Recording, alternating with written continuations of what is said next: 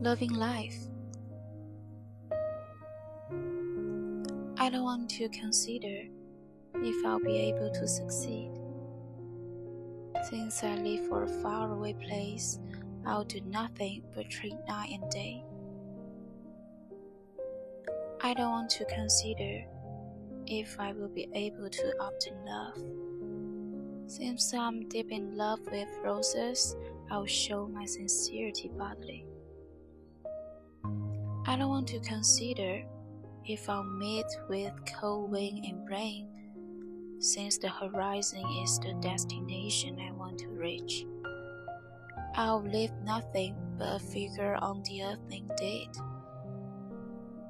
I don't want to consider if my future will be smooth or buffy. If only I love life, love life. Everything is to be done in good time.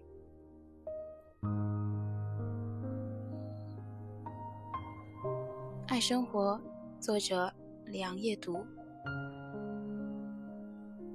我不去想是否能够成功，既然选择了远方，便只顾风雨兼程。我不去想能否赢得爱情，既然钟情于玫瑰，就勇敢的吐露真诚。我不去想身后会不会袭来寒风冷雨，既然目标是地平线。留给世界的只能是背影。我不去想未来是平坦还是泥泞，只要热爱生命，一切都在意料之中。